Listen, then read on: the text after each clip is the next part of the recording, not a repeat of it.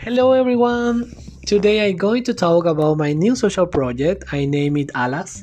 This social project involves social media and communication in three different aspects.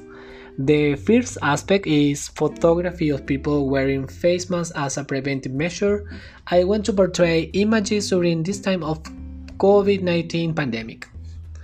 The second aspect is the use of podcasts in Spotify where people could be listen to the testimonies of inhabitants about their feeling and another facts that be of influence for them during the during during the pandemic time.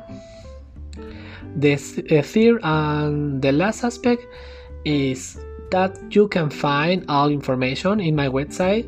You can access to www.carlosullon.com. Well, I guess I will just see you there.